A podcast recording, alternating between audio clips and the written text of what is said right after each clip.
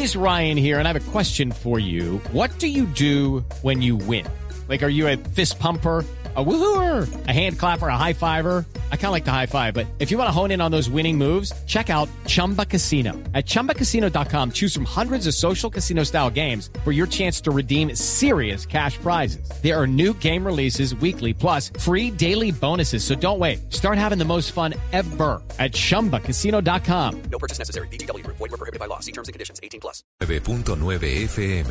En Medellín, 97.9 FM. En Cali. 91.5 FM. En Barranquilla, 100.1 FM. En Bucaramanga, 960 AM. En Pereira y el norte del Valle, 89.2 FM. En Tunja, 103.1 FM. En Villavicencio, 96.3 FM. En Armenia, 89.2 FM. En norte de Santander, 97.7 FM. En Neiva, 103.1 FM y en Córdoba 96.0 FM. También en bluradio.com. En Facebook Blue Radio Colombia. A través de Twitter en arroba Blue Radio Co. Y en la señal de TDT.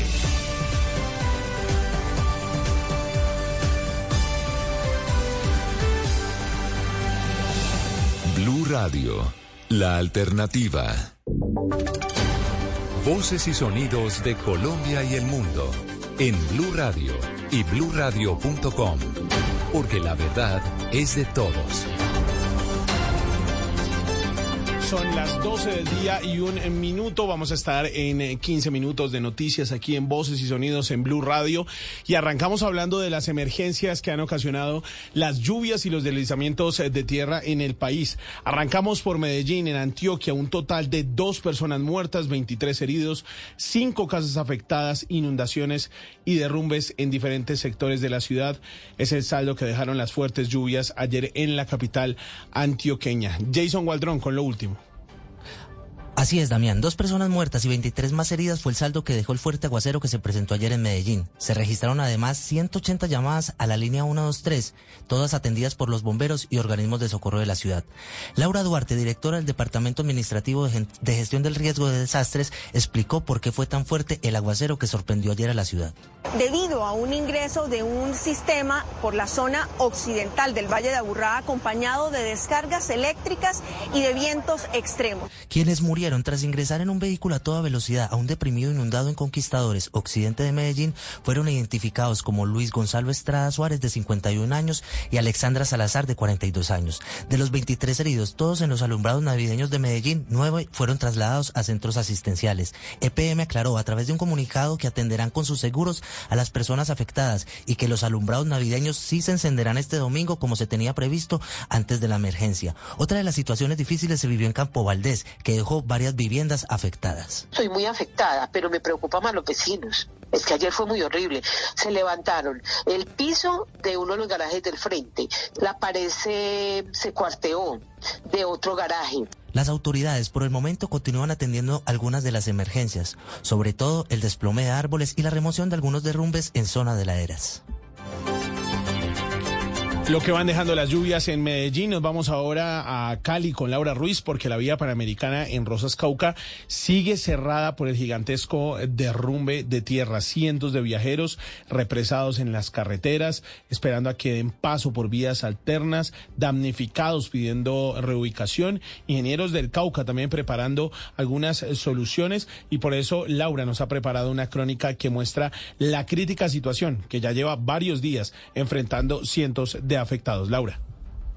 Damián, comencemos por las vías alternas. Invías implementó el mantenimiento en esta vía luego de que se convirtiera en la única solución de los viajeros que no han podido viajar entre Pasto y Popayán, pero las autoridades insisten en que en ser la única solución de tránsito por ahora era necesario el mantenimiento para que se pueda seguir usando. A esta hora los viajeros siguen represados en la zona desde el viernes que salieron desde la terminal de Cali. Que estaba cerrado eso, que había paso hasta las 4 y nosotros llegamos a, a las 12, llegamos nosotros acá. Fue responsabilidad de ellos, ellos nos tienen que resolver. Del otro lado de la tragedia están las personas en el albergue damnificados que ya completan siete días.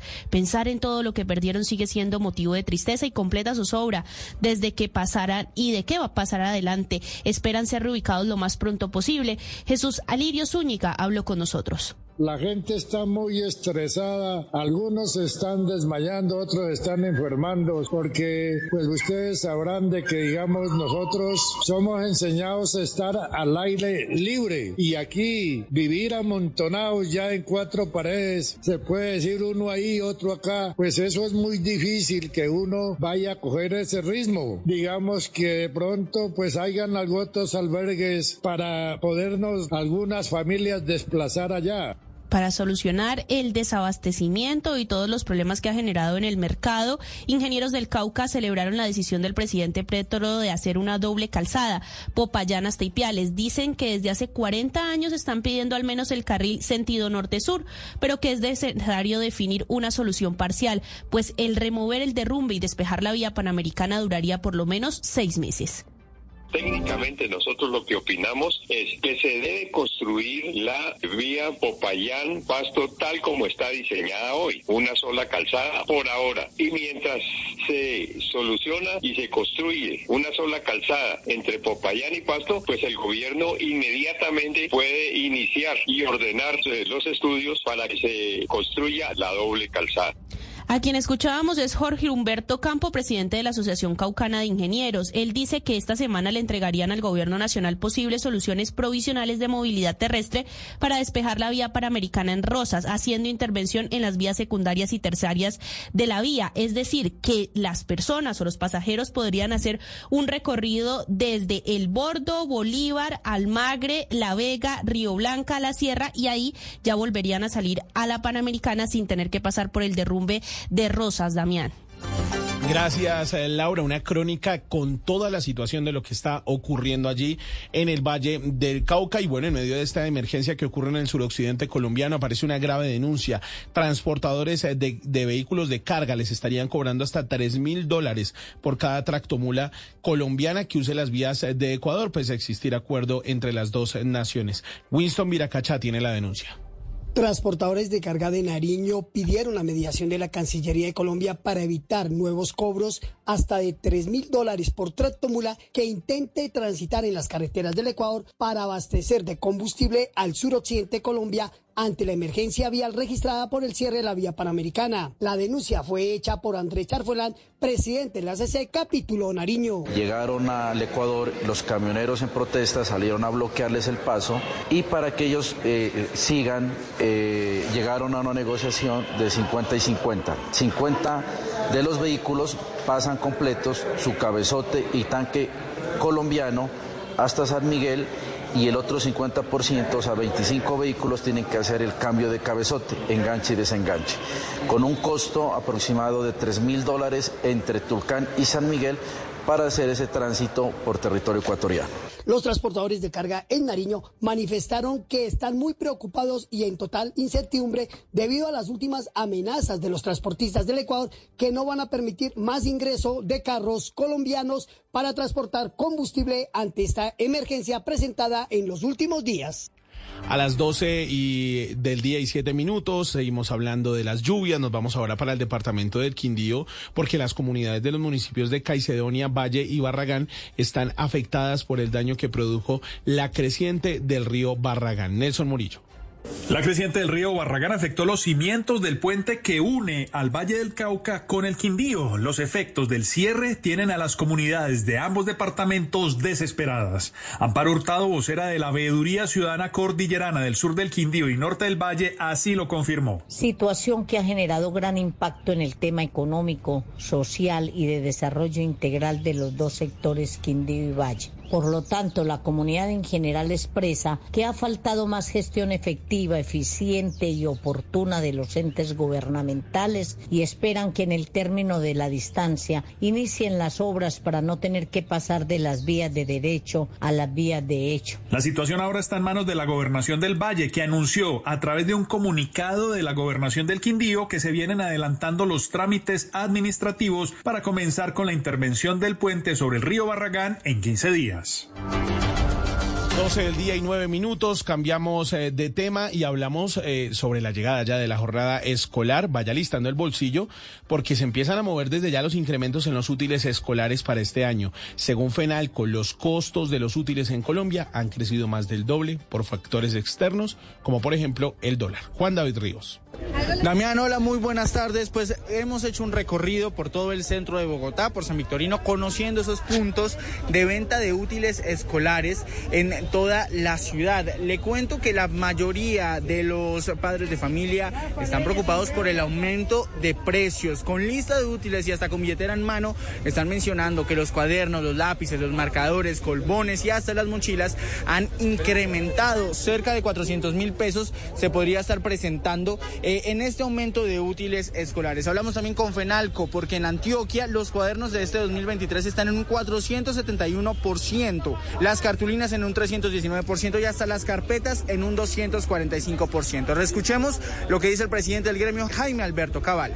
Aquí es importante aclarar que no hay ningún tipo de especulación ni sobreprecios, sino que obedece precisamente a la producción de estos útiles escolares que se han hecho con un inusitado incremento de materias primas utilizadas para su elaboración, producto básicamente del incremento eh, sustancial que ha vivido el dólar en los últimos meses del año pasado Muchos padres de familia están revisando que los costos de los útiles estén al alcance del presupuesto y claro que también sea el gusto de sus hijos. Pero en las listas escolares hay útiles que pueden ser innecesarios. Hay gente incluso que nos dice, Damián, que les están pidiendo tablas para picar, kits de aseo, útiles escolares un poco más allá del presupuesto de los normales que ya conocemos. Los gremios por eso piden revisar con lista en mano la cantidad de útiles que se requieren, comprar al por mayor y acudir al reciclaje para disminuir costos.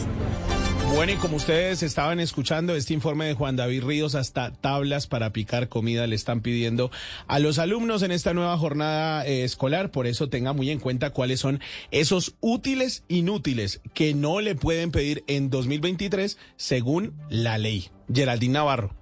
El Ministerio de Educación Nacional emitió la resolución 23 días del 2022 en la que establece los útiles escolares que se pueden solicitar y los que no. Establece que no se pueden exigir proveedores ni marcas en específico. Por otra parte, habla sobre los colegios que solicitan elementos de aseo como papel higiénico, toallas, desinfectantes, resmas de papel, tarros de vinilo profesionales, juegos de mesa como rompecabezas, marcadores borrables e instrumentos de laboratorio, entre otros. Dice que al necesitar materiales para la administración o aseo de sus instalaciones, estos deben cobrarse dentro de los valores de matrícula y pensión, así que no se deje meter estos elementos en la lista escolar. En cuanto al uso de los uniformes, se establece que solo se podrá exigir las prendas de uso diario y otras para actividades como educación física, recreación y deporte. En caso de que los padres de familia no puedan adquirir estos implementos para la educación, la institución no podrá negar la enseñanza a los estudiantes. Finalmente, el Ministerio de Educación menciona que está prohibido exigir al inicio del año la totalidad de los útiles escolares que se incluyen en la lista. Estos pueden ser adquiridos en la medida en que sean requeridos para el desarrollo de las actividades educativas.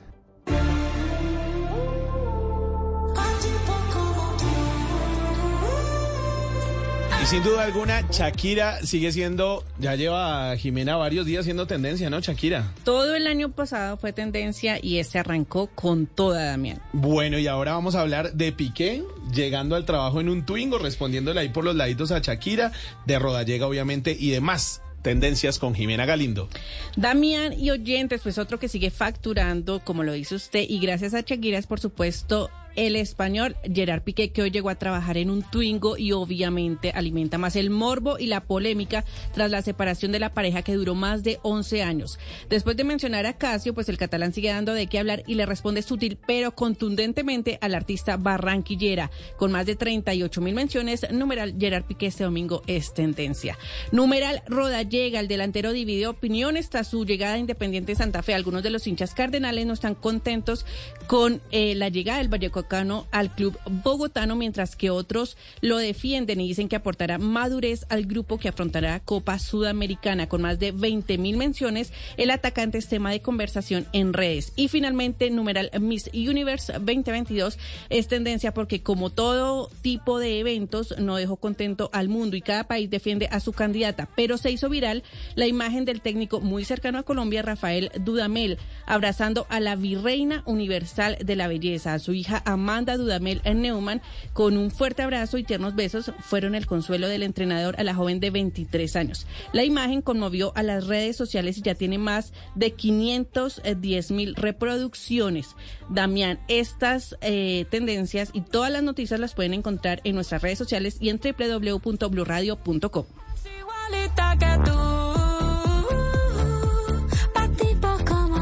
Bueno, y a las 12 y cuarto del día, al son de Shakira, nos vamos para la ciudad de Shakira. Nos vamos para Barranquilla porque allí está Fabio Poveda en el estadio metropolitano. Fabio, ¿ya llegó Juan Fernando Quintero a la Arenosa? Hola Damián, ¿cómo estás? Buenas tardes. Aquí estamos en el Estadio Metropolitano Roberto Meléndez, 34 grados la sensación térmica, aunque hay una brisa bastante agradable. Las filas son inmensas inmensas aquí en el Estadio Metropolitano Roberto Meléndez para la presentación de Juan Fernando Quintero, que ya está en Barranquilla sobre las 11 de la mañana en un vuelo privado, arribó a nuestra ciudad, vino acompañado del exjugador de la Selección Colombia del Deportivo Independiente Medellín, Chorón Terrestrepo, que fue uno de los que intercedió para que se diera la contratación al Junior de Barranquilla.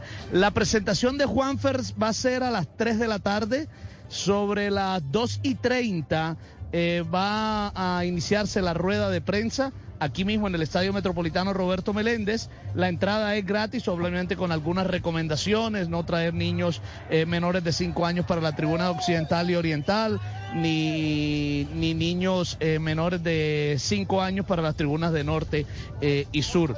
Entonces, mucha gente, mucha gente, no importa el sol, no importa el clima, pero ya hay muchísima gente aquí en el estadio y eso que estamos viendo es solo la tribuna occidental. Nos cuentan que sobre el otro costado, sobre la avenida Murillo, en la avenida Murillo que está a la entrada hacia la tribuna de Oriental y Norte y Sur, es impresionante también. Van a llenar el estadio, o sea que habrá más de 45 mil personas para recibir a Juanfer Quintero, que está en este momento almorzando junto a algunos directivos del club, junto al técnico Arturo Reyes, y ya está, ya está en Barranquilla. Locura total por la llegada de Juanfer Quintero al Junior.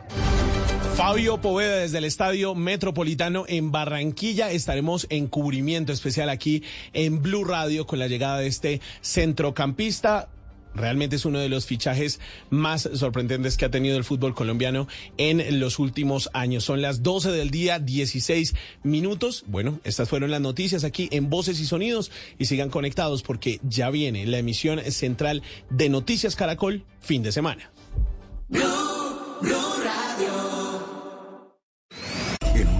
Donde él hará que tu peor pesadilla se haga real. Siente miedo real como nunca antes. Creo que sí lo he sentido antes. ¿Qué? Dije como nunca antes. Suena como cualquier otro trailer de terror, la verdad. Sí, tienes razón. Hey, aquí tienes algo de leche real para que relajes esa voz de monstruo. Gracias, pero esta es mi voz real. Ah, ya veo. Ah, deliciosa. Hey, esta película es horrible. Corte y queda. Get real. Got milk?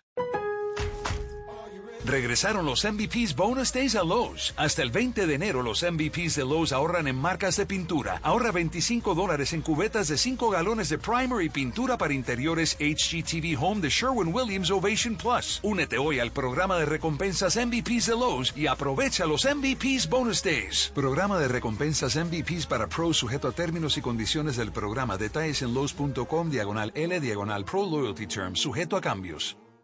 Con experiencias, nuevos, hijos únicos, hermanos, abuelos que consienten, nietos que aprenden. Vamos a construir un puente entre generaciones para que las familias crezcan y entre todos podamos cambiar el mundo. Aquí comienza Generaciones Blue, con testimonios, guías, expertos e invitados que nos ayudarán a mejorar la vida en familia y las relaciones entre sus miembros. Generaciones Blue, estamos cambiando el mundo. Generaciones Blue, por Blue Radio y bluradio.com. La alternativa.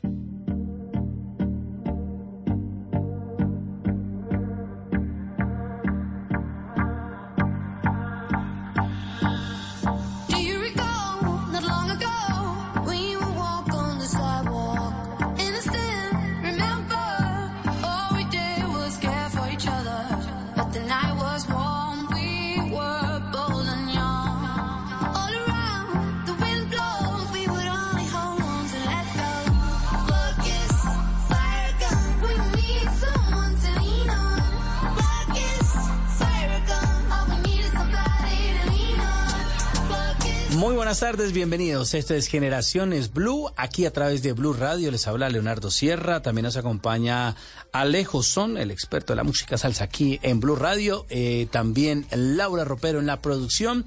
Hoy vamos a hablar con dos temas bien interesantes. El primero, obviamente, del fitness, del ejercicio que usted hacer. Algunas recomendaciones muy importantes, porque el fitness también todo es familia. Eso también hay que hablarse en familia.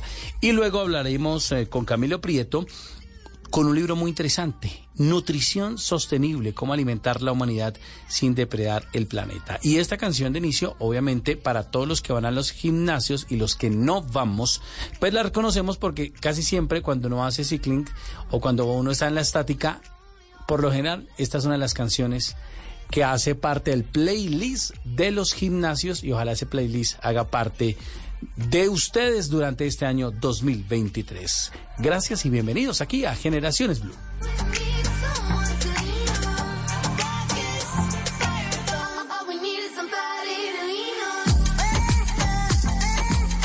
Estamos a través de Blue Radio y BlueRadio.com. Vamos a hablar del Fitness Anti-Again. Se pronuncia así, Giovanni Velázquez, deportista y entrenador de Colombia. Giovanni, bienvenido a Generaciones Blue. Ay, muchas gracias, muchas gracias, Muchas gracias por la invitación. Estoy súper contento. Bueno, por, por, por, sí, escucho. No, a usted gracias por hacer parte de Generaciones Blue. El Fitness Anti-Aging, ¿qué es?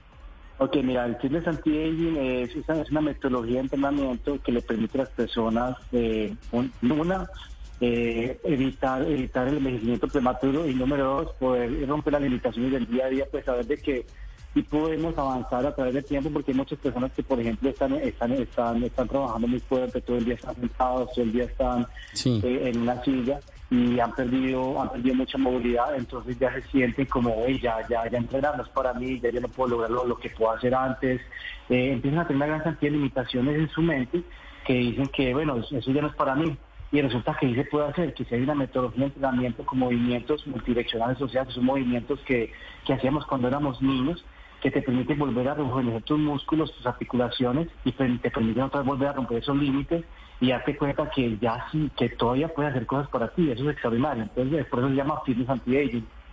Es decir, que los músculos cuando no se hace ejercicio de una otra manera como que se duermen, ¿cómo es eso? Sí, total, se van contracturando y sobre todo lo que te decía de la silla, las sillas son nuestros, nuestros peores enemigos. No sé si has visto que en China eh, ellos cuando van al baño van van, van en sentadilla profunda, ¿sí? y, es, y, ya hace parte ya de, su día a día. Y muchos de ellos, por ejemplo, trabajan en sentadilla profunda o en Japón. Eh, hay otros que trabajan en seiza, o sea, arrodillados. No sé si has visto las películas eh, cuando ellos están en, su mesita y están totalmente arrodillados. Esas posturas son las naturales del cuerpo. Cuando tú has visto los bebés, cómo están sentados, pues están en sentadilla profunda jugando, están arrodilladitos o están con sus piernas abiertas y son las posturas más naturales del cuerpo y lamentablemente la silla nos desconecta, desconecta nuestro, pues, nuestro, abdomen, entonces empieza a doler el lumbar, empiezan a contracturarse las piernas, entonces empiezan a doler las rodillas y mucha gente dice, hey, ¿por qué no en las rodillas? Si, si, si, pues yo sé que no, las estoy utilizando mucho, pero me están doliendo mucho, voy al médico y si tienes dolor de rodilla, te está dando artrosis, te está dando tendinitis, bursitis, entonces uno dice, pero entonces yo cómo hago para solucionar eso. Pero la gente no sabe que con pequeños ejercicios súper sencillos de movilidad lo pueden hacer. ¿Cuáles son esos? Por ejemplo, ¿cuáles son esos pequeños ejercicios? Pequeños ejercicios. Mira, por ejemplo, yo sé que hay muchas personas que no, pueden hacer una sentadilla profunda porque les duele la rodilla hoy en día. Pero simplemente tú ponerte como, digamos que tú estás arrodillado en el suelo y llevas un pie para adelante y quedas como en postura de victoria, así como si súper victorioso pero con un pie adelante. Sí. Y simplemente cuando pones la mano en la rodilla le haces apertura hacia afuera. Eh, por ejemplo, eso es un ejercicio. Mm, Otro ejercicio, estás en tu silla sentado con las piernas abiertas y bajas con tu espalda lo más recta posible para dar esa movilidad a, tu cadera. Otro ejercicio, los gaticos que hacen en yoga. Cuando uno hace, está, está en, cuatro p y en postura cuadrúpeda, uno hace los gaticos que te ayudan a oxigenar mucho la columna. Mira que son movimientos demasiado sencillos que todos podemos hacer. Obviamente otros movimientos que, que pueden ser más avanzados que uno a través de una estrategia de entrenamiento le puede ayudar a las personas. Entonces la movilidad es como la base del entrenamiento de todas las personas. Entre mejor movilidad va a haber mucho mejor técnica en movimientos. Entre mejor técnica, los trabajos de fuerza y resistencia van a ser muy eficientes porque la fuerza es muy importante. Imagínate que hay algo que se llama sarcopenia, que es cuando estamos perdiendo la masa muscular. y, eh, y, nosotros lo empezamos, después de los 30 empezamos a sentir que se puede perder esa masa muscular, inclusive para los de los 35 años que eh, hay que están teniendo un envejecimiento prematuro, hay, mucha, hay, muchas contracturas, están teniendo masa muscular, resulta que eso se puede prevenir, por eso es importante iniciar con la movilidad para que después pueda desarrollar mucho mejor los, los trabajos de fuerza y resistencia de manera mucho más eficiente. Un trabajo de fuerza no necesariamente tienes que estar en el gimnasio levantando mucho peso, no, puede ser una plancha. ¿Tú has visto la plancha o cuando, cuando está, por ejemplo, en el piso que está como, como una tablita? Sí, sí, sí. Esa es la plancha. Ah, ok. Ese ejercicio uno lo hace, pero normalmente a la gente le duelen mucho las muñecas. Entonces lo puedes hacer en los codos o puedes ponerte una, una silla para que no te duele. Hay muchas progresiones que te pueden permitir hacerlo, sino que la gente no sabe que tienen movimientos sencillos que nos pueden cambiar nuestro bienestar, nuestra calidad de vida. Por ejemplo, eh, el fin de semana fui a jugar fútbol. El lunes festivo fue a jugar fútbol. Hace meses que no jugaba fútbol, una hora, y el martes me dolían todos los músculos. ¿Y las articulaciones cómo estaban? No, bien? no, terrible, la rodilla, todo. Ay, Dios mío. Hay que, hay que, hay que acostumbrar nuevamente los músculos, ¿no? total, ¿y tú cuántos años tienes? 42 años. 42 años. ¿Y tú has pensado qué va a pasar contigo los próximos 5 años y de pronto sigues, eh, así como dijiste ahorita, sin hacer ejercicio o hacer algo que te pueda ayudar o encontrar un plan que te pueda ayudar, te has pensado qué puede pasar contigo los próximos cinco años. Ah, lo he pensado y se queda en pensamiento. Ay, Dios mío. No es la práctica. Bueno, bueno, sabes que, mira, eso que te estoy diciendo es súper importante porque lo que te decía ahorita, las personas no saben cómo hacer el entrenamiento, entonces creen que es difícil, lo ven demasiado lejos. Sí. Entonces, ah, eso no es para mí por ejemplo, nosotros hacemos algo que se llama Semana de Bienestar para las personas de entre 40 y 60 años.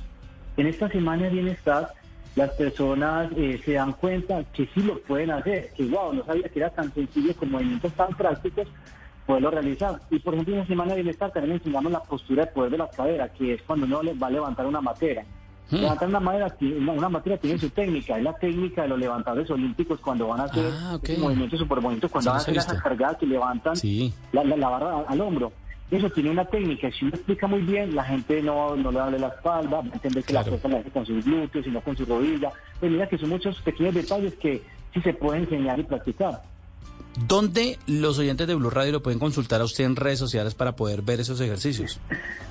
Ok, mira, nosotros tenemos la página, eh, pues tenemos GeoFit Program en Instagram. Eh, Geo se escribe G de gato, y O, E de vaca, A, N, e, N, N, Y, y después program de programa. GeoFit Program, arroba, email, eh, eh perdón, ese es, la, ese es, Instagram. Y, y también tenemos Neos 5. Neos es N, N, N, elefante, O, S, y 5 y rayita al piso. Eh, ahí nos pueden encontrar. Ahí pueden encontrar como rutinas que tenemos, eh, porque tú en las rodillas, cómo hacer una, rutina si en las rodillas, cómo iniciar un plan de entrenamiento que es tan complicado para las personas que no entienden cómo hacerlo. Eh, tenemos rutinas eficientes de 15 minutos, sino que en el estilo de vida de las personas, hoy simplemente con 15 minutos de entrenamiento tú puedes tener resultados, sino que no lo sabemos. Ese es el tema. Y además es que uno encuentra en redes sociales, Giovanni, eh, estamos hablando con Giovanni Velázquez, deportista y entrenador. Hemos encontrado a Giovanni que en redes sociales se encuentra cualquier persona y dice, no, yo soy entrenador, porque me llama la atención que usted cuenta con estudios en nutrición de la Universidad de Antioquia, en preparación física, nutrición deportiva de la Universidad de Bahía Blanca en Argentina.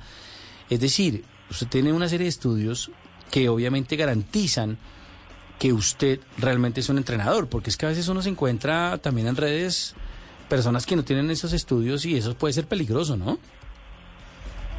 Sí, sí, no, mira, por ejemplo, cuando, cuando uno, va, uno, uno va a entrenar a un gimnasio, nuevamente, un entrenador que hace el trabajo de fuerza y de resistencia, no hay mucha flexibilidad, no hay mucha movilidad, no hay, mucha información acerca del tema, entonces uno entrena y por una persona por encima de los 40 años, lo que te decía, un chico de 20 años que, que hace crossfit, entrena fuerte, de pronto en el principio no hace ninguna técnica, pues logra, logra aguantarle y, logra, logra sostenerse y él puede ir avanzando porque la gente va, va la técnica una persona de, por encima de 40 años empieza en el gimnasio y, va a pertenecer a ese 80% de las personas que, que desertan del gimnasio porque tiene demasiado dolor muscular, a los 15 días inflamos sus articulaciones y dice, no, no, no, no, el gimnasio no es para mí. Así como cuando fuiste a jugar fútbol, no, no, no, será que me juego la próxima, la próxima semana o tengo otro partidito. Entonces, eh, en las redes sociales normalmente encontramos demasiada información que nos confunde muchísimo. sabemos cómo hacer. Muchas personas, no, yo voy a seguir a no sé quién y voy a entrenar con ella en línea. Y resulta que lo las articulaciones. Es por eso que nosotros tenemos este programa en el cual la gente entrena en vivo con nosotros y lo vamos corrigiendo. Nos volvimos expertos en entrenar de manera virtual con, con una cadencia en la voz para que la gente pueda, puedan entender cómo, cómo poner sus manos, sus rodillas, oye, mira la colita un poquito más atrás, tu rodilla está muy hacia adentro, mira que la técnica viene de acá, eh, eh, entiende tu cuerpo, siente tu abdomen, y así lo vamos llevando paso a paso hasta que las personas puedan tener resultados extraordinarios. Mira, nosotros tenemos clientes de 70 años, por encima de 70 años, que se paran las manos. Pero arrancaron con la planchita en la silla, después con la planchita en el suelo, después con la, con la plancha ya, ya poniendo los, los, pies en el muro y ahora se pararon las manos de manera natural pero todo fue de manera progresiva, no, no, no podemos arrancar fuerte de una. Entonces... Yo casi no me paro ni de la cama. Ni me duele todo. Ay, Diosito. Ay, hablemos, hablemos de la parada de la cama. Ay, Diosito.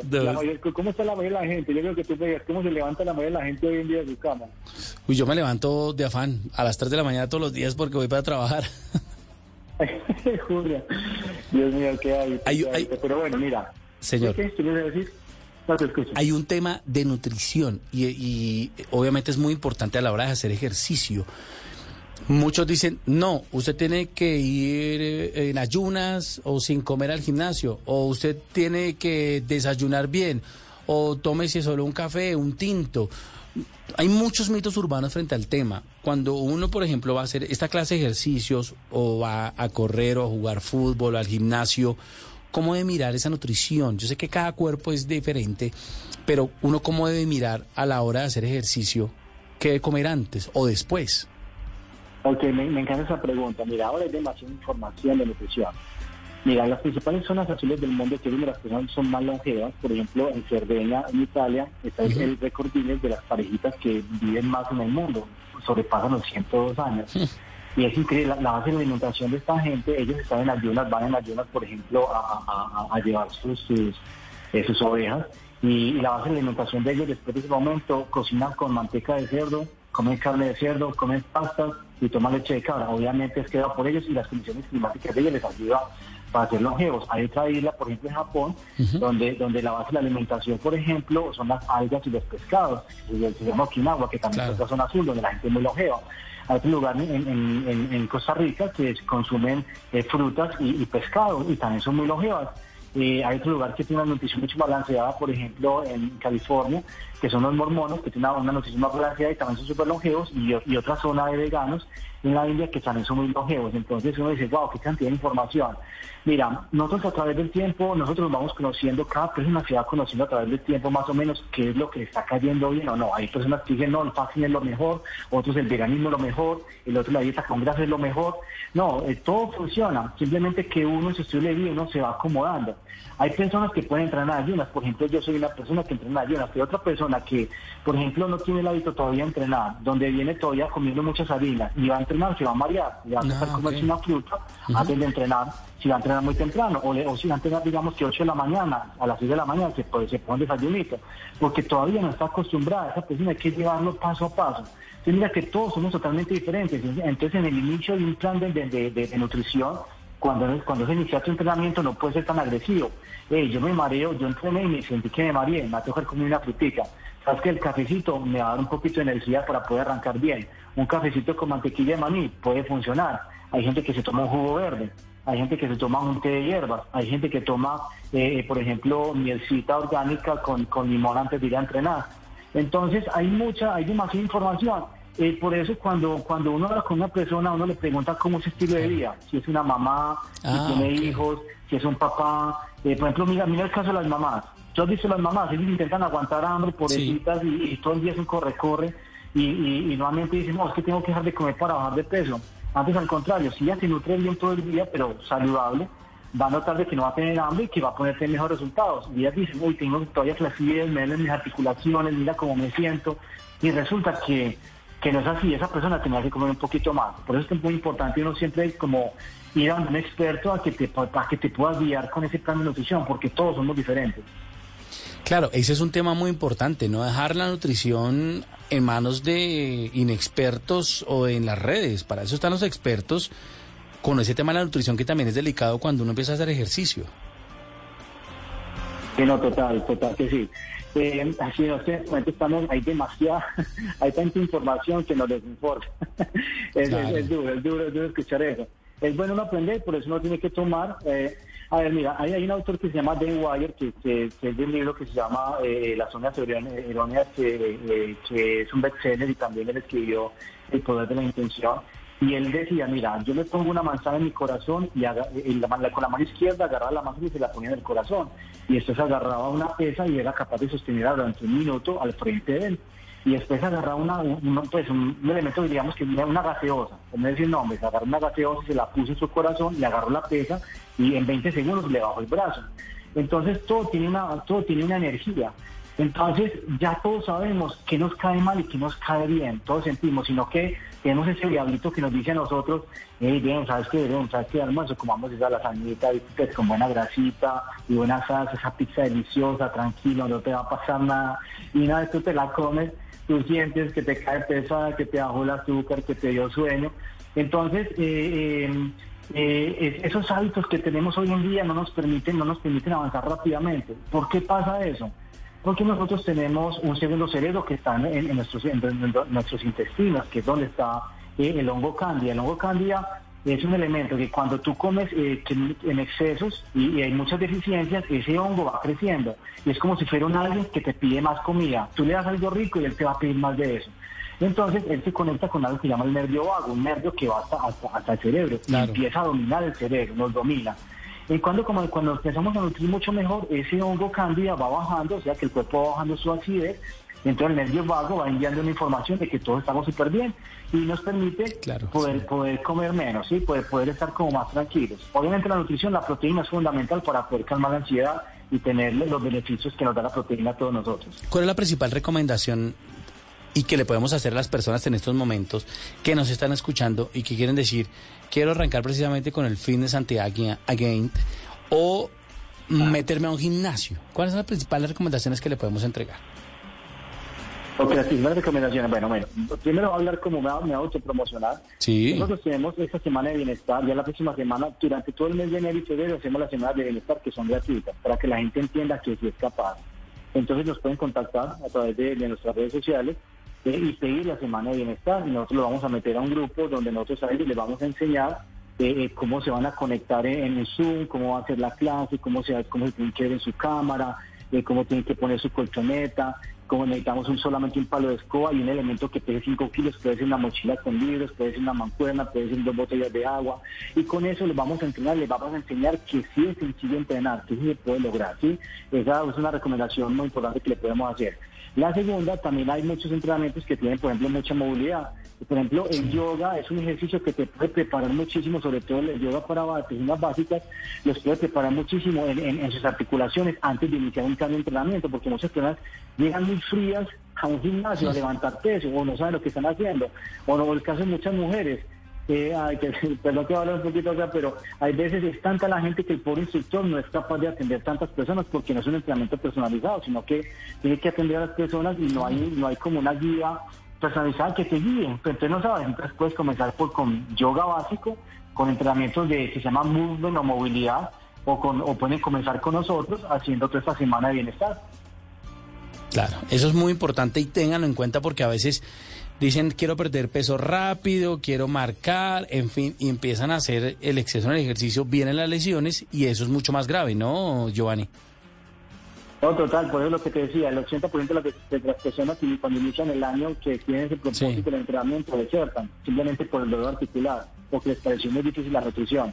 Por ejemplo, en el tema nutricional, muchas de ellas aguantan hambre inmediatamente, que la mayoría son mujeres las que hacen eso, tienen que aguantar hambre, eh, eh, les da como otra vez ansiedad, y esa ansiedad otra vez da por comer en exceso y se convierte en un yoyito, en un círculo vicioso que, es difícil de parar. Entonces la recomendación, por ejemplo, para las personas que van a iniciar un plan de entrenamiento, eh, así súper sencillo, las proteínas son constantes todo el día. ¿Cuáles son las proteínas? Eh, eso depende también de la nutrición que esté haciendo la persona o que le caiga bien. Tenemos huevo, tenemos yogur griego, tenemos el pollo, el pescado, una taza de arroz integral y una taza de frijoles te da una proteína completa, una taza de arroz integral y una taza de garbanzos te da una proteína completa, lo mismo el arroz integral con, con, con, lentejas te da una proteína completa. Eh, un, puñado de diferentes frutos secos te da una proteína completa. Entonces la idea es que tú tengas por lo menos tres comidas del día a cinco comidas del día que tengas buenas fuentes de proteína, ¿sí? Ah, Porque la proteína es tu pelo, tu piel, tus uñas, tus defensas, todo tu cuerpo es proteína. Y si sí lo das, entonces no vas a tener tanta ansiedad, tu cuerpo va a poder construir. Y, en la mañana consume los carbohidratos saludables. Por ejemplo, tienes, eh, digamos que de desayuno te haces dos huevitos o tres huevitos con, con, con, con avena en hojuelas y le pones un bananito, así mueles con eso, o de pronto puedes hacer un, pues un huevo, por ejemplo, con, con tomático cherry y aguacate, puede ser una solución. Después de media mañana, si, si necesitan la media mañana, pueden comerse, por ejemplo, un yogurito griego, si les cae, si les caen los lácteos, digamos con unos frutos secos o con una fruta. En la tarde se comen su arroz integral. Estoy, hablando de algo básico, ¿listo? Se oh. comen su arroz integral con sus proteínas y vegetales y en la noche se comen su, su pescadito con su aguacate, por ejemplo. Entonces, porque mira que en la noche se consumen malas grasas saludables y en la mañana malos carbohidratos. Es como una regla sencilla para uno poder seguir. Claro, o, cuando uno va al correntazo y me cambia la sopa por un huevo. no, y también es como... como delicioso. Cierto, eso sí es cierto. Pues eh, Giovanni Velázquez, deportista y entrenador, fundador de Origen CrossFit, cofundador del Centro MTV de Medellín, Además, cuenta con estudios de nutrición, que eso es muy importante. Yo siempre recalco el tema de la nutrición. Cuando tienen estudios y son entrenadores deportivos, es, muy importante porque la nutrición y el ejercicio van muy ligados. Así que mm, pilas con lo que ustedes encuentran en redes sociales. Así que, Giovanni, muchísimas gracias por estar aquí en Generaciones Blue. Y para finalizar, por favor, recuérdenos sus redes sociales. Ok, para finalizar, eh, la primera es BioFit Program. Repito, que es gato y de iglesia o de vaca, N, Y, eh, program se escribe, eh, P, R, O, M, program. Perfecto. G, listo, el Program. Y la otra es eh, NEOS, sí. o sea, N, N, N, N, E, O, S, 5 raya al piso. Esa es la otra red social. Muy bien, pues eh, Giovanni, muchas gracias por estar aquí en Generaciones Blue. No, antes no, muchas gracias a ti por, por, esa invitación tan especial. Estoy, no, estoy eh, demasiado agradecido, muy chévere, muy chévere, porque esto nos ayuda a nosotros y también ayuda a todas las personas que puedan entender de que sí lo pueden lograr, que sí, hay, se puede volver a cambiar la vida, que se puede volver a, a, no tener limitaciones y poder disfrutar a, sus hijos, sus nietos en el futuro. Recuerden preguntarse qué va a pasar con ustedes en el futuro si no se cuidan ahora. Muy bien, eso es importante, preguntarle lo que va a pasar en el futuro. Muchas gracias. Aquí estamos en Generaciones Blue. Mire, es que si usted mira la fecha, es 15 de enero. Porque muchos dicen 15 de enero ya no, ya no se hizo nada este año, ya se acabó este año. No, mire, tienen todavía tiempo para empezar a hacer ejercicios, estas recomendaciones, ejercicios especialmente cuando estamos sentados casi todo el día en el trabajo. Hay que darle la oportunidad al cuerpo y pensar en cinco años cómo vamos a estar. O que no le pase como me pasó a mí que voy a jugar fútbol después de varios meses y al otro día no se puede ni mover. Así que son recomendaciones muy importantes aquí en Generaciones Blue. Ya venimos para hablar sobre nutrición sostenible. Aquí en Generaciones Blue a través de Blue Radio y BlueRadio.com.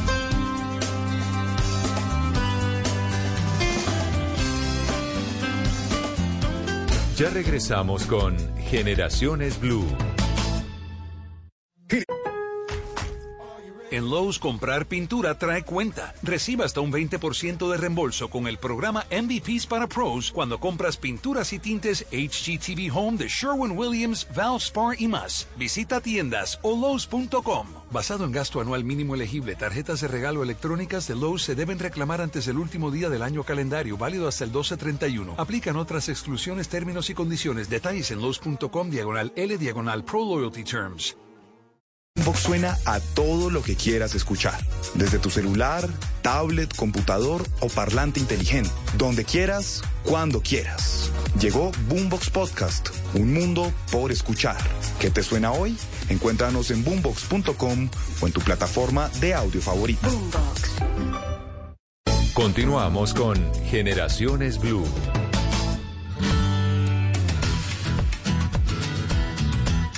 Gracias eh, por seguirnos acompañando aquí en Generaciones Blue. Vamos en este segundo bloque a hablar de un tema muy importante que hay que tratar en la familia, que sin duda cuando se tiene en la familia varias generaciones se hablan también del tema de animales, el tema de la sostenibilidad, el tema ambiental, pero también se habla del tema de la nutrición porque los padres nos preocupamos mucho por el tema también de la nutrición y hoy sin duda uno puede encontrar en las redes sociales muchos expertos, entre comillas, de nutrición. Y eso es un tema muy delicado porque uno no puede dejarle el tema de la nutrición a cualquier persona. Para eso hay que estudiar, para eso hay que capacitarse, para eso eh, realmente existen esas profesiones como nutricionistas o expertos que hablan del tema. Pero hay un tema que llama la atención y que está en boga en el mundo y que, fue, y que en Colombia está cogiendo muchísima fuerza. Estamos hablando de la nutrición sostenible. En mis manos eh, tengo el libro de Camilo Prieto que habla precisamente de la nutrición sostenible y él se hace una pregunta, ¿cómo alimentar a la humanidad sin depredar el planeta? Camilo Prieto es médico, es magíster en energía y sostenibilidad y magíster en filosofía, todos los títulos de la Universidad Javeriana. Además, tiene una especialización en Derechos Humanos de la Universidad Abierta de Cataluña, una especialización en Cirugía Reconstructiva de la Universidad Militar Nueva Granada. También es profesor de posgrado de Cambio Climático y Salud Ambiental de la Universidad Javeriana y el Instituto Latinoamericano de Liderazgo en Asuntos Ambientales y de Salud. Así que me alegra saludarlo, doctor Preto. Un abrazo. Hola, ¿qué tal? Un gusto saludarlos. Un placer para, pues, para mí estar con ustedes. Lo mismo para nosotros, además, porque es un tema muy interesante, ese tema de la nutrición sostenible. Es decir, pensamos en nutrirnos bien, pero también cuidando el planeta. Sí, esa, esa es la idea. A veces creemos que la única forma de cuidar el planeta es concentrarnos en la emisión que genera la combustión de los fósiles, eh, y en otros aspectos. Y se nos olvida que a través del plato también podemos o hacerle daño o generar cuidado para nuestro planeta. Bueno, hablemos eh, de su libro y el contenido. Eh, es un libro que tiene diferentes capítulos y donde obviamente habla de alternativas, de energías, de proteínas, del agua, de cómo se vuelven los alimentos, que es un tema muy importante que vamos a tratar. Pero hay un tema interesante, la producción pesquera y sus métodos. ¿Qué pasa con esa producción, doctor Preto? Bueno, hay algo muy particular, es que cuando pensamos en lo que ocurre en el océano, es un asunto de invisibilidad. Y la gente simplemente dice, oiga, yo quiero comerme algo del mar, frutos del mar, pero ignoramos que detrás de eso hay pérdida de biodiversidad, hay destrucción del suelo marino y, y, muchas cadenas de tráfico de fauna. Entonces quiero como puntualizarles algunos aspectos. Sí. Eh, lo primero es que la población de tiburones y de rayas marinas en los últimos 50 años se ha reducido un 70%. Y esto está relacionado específicamente con la sobrepesca. Hay una tecnología que es la más utilizada en la pesca industrial, que es la pesca industrial por arrastre. Estas son unas enormes fibras metálicas recubiertas por plástico que pueden llegar a medir varios kilómetros y al año se calcula que son barridas o peinadas 1.500 millones, repito, 1.500 millones de hectáreas de suelo marino. Estas redes atrapan todo tipo de todo tipo de animales, aquellos que son de eh, tradicional consumo humano como otros que no, y obviamente terminan habiendo, eh, existiendo muchas eh, pérdidas de diferentes especies y evidente también, evidentemente también capturas que no son deseables. Entonces, esto por un lado. Y, esto nos lleva a una idea, ¿no? Y es que la pesca industrial es la única actividad humana, la única actividad humana que explota de manera sistemática la fauna silvestre. Y podría darle una recomendación a, los clientes de Blue, es que si van a consumir eh, animales acuáticos, ojalá prefieran peces nativos que hayan sido, que ya hayan sido criados en el área continental. Pero, es la clave. Claro, pero seamos, seamos francos y seamos sinceros en este punto. ¿Uno cómo hace para saber que es una pesca artesanal o, es una, una pesca industrial? O sea, ¿qué debe hacer? ¿Uno cómo debe fijarse en el restaurante o donde compra el pescado crudo? Bien, entonces ahí hay dos, dos, asuntos claves. Lo primero que dije, pescado, la, persona cuando va al supermercado, bueno, puede elegir fácil. Pescado, o sea, especies que sean nativas, insisto, eh, o bueno, o que sean producidas en área continental que sean producto de acuicultura, es decir, en criaderos. En área, por ejemplo, la tilapia es producida en Colombia en criaderos eh, continentales. Entonces, esto tiene un menor impacto a aquellos que son capturados en Claro. Y lo otro es que cada vez es más frecuente eh, que existan mm, restaurantes eh, donde denuncian que lo que ellos están vendiendo es producto de la pesca artesanal. Entonces, si el consumidor pide que sea producto de la pesca artesanal, seguro va a haber pescado del día. Cuando es pesca artesanal no es, es un asunto que se pueda manejar tan a la carta, ¿no? Sino que hay, sino que ahí le dicen, mire, esa es la pesca, esa es la pesca artesanal. Entonces, esos serían los dos, digamos, como las dos sugerencias claras. Usted nos hablaba entonces que hay restaurantes donde eh, realmente uno puede preguntar y restaurantes donde realmente son responsables con el tema de la pesca. Sí, sí, así es. Y, Así es, sí. y uno puede preguntar, ¿no? Claro, bueno, esto es producto de pesca artesanal, hay que decir, porque es que si no es una mentira al consumidor, es un engaño al consumidor. Y lo segundo, bueno, mire, esto es de, esto es producto de un criadero, esto es, esas son preguntas relevantes, porque imagínense que una persona decide estar en Salento, Quindío, y se va a comer una trucha. Una, tu- tiene las posibilidades de ordenar una trucha que ha sido criada localmente o de ordenar un salmón que viene desde Chile o viene desde Escocia traer ese cuerpo congelado de esos salmones, demanda muchísima energía, tiene un enorme impacto ambiental. Criarlo, además, ¿no? Porque todas las sustancias químicas que se utilizan para poder levantar estos animales generan un impacto ecosistémico en el océano muy relevante. Entonces ahí las decisiones de consumo ayudan mucho. Y lo otro, oh, esto es clave, respetar las vedas. Es decir, hay animales, les pongo el ejemplo, uno muy tradicional en Colombia, el bagre rayado tiene Sí. temporadas de veda. Sí, ¿Y sí, esto sí, dónde se puede uno informar? En la página de la AUNAP, que es la Autoridad Nacional de Pesca. Ahí sale cuando los animales están en veda. Y lo otro, como recomendación final para el tema de los peces, evitar aquellos que estén amenazados, que estén en peligro de extinción. Por ejemplo, el mero, el atún rojo del Pacífico, o en Colombia muy especialmente que se trafica de manera ilegal, el pez loro. El pez loro es el guardián, es el jardinero de los corales y a toda costa hay que evitar consumir el pez loro. En algunas, hago un paréntesis pequeño, en algunas zonas de Colombia el pez loro se comercializa como pargo loro. Ese Ah, ok. animal hay que evitarlo a toda costa. Bueno, doctor Camilo Prieto, eh, aquí en su libro Nutrición Sostenible estamos hablando de cómo alimentar a la humanidad sin depredar el planeta. Y usted nos hablaba mm, de esa depredación del suelo marino. ¿Es posible recuperar el, el- el- el suelo marino? No, esto hay que aclararlo a la audiencia y es que imagínense esto, si es complicadísimo y costosísimo restaurar una hectárea de bosque donde los humanos tenemos un acceso mucho más fácil que al suelo marino. El suelo marino es prácticamente imposible en manos de los seres humanos y en tiempos de los seres humanos poderlo restablecer. Entonces, cada vez que la pesca de arrastre hace su tarea, la biodiversidad sufre. Por eso es muy importante que tomemos una buena decisión a la hora de solicitar lo que queremos consumir.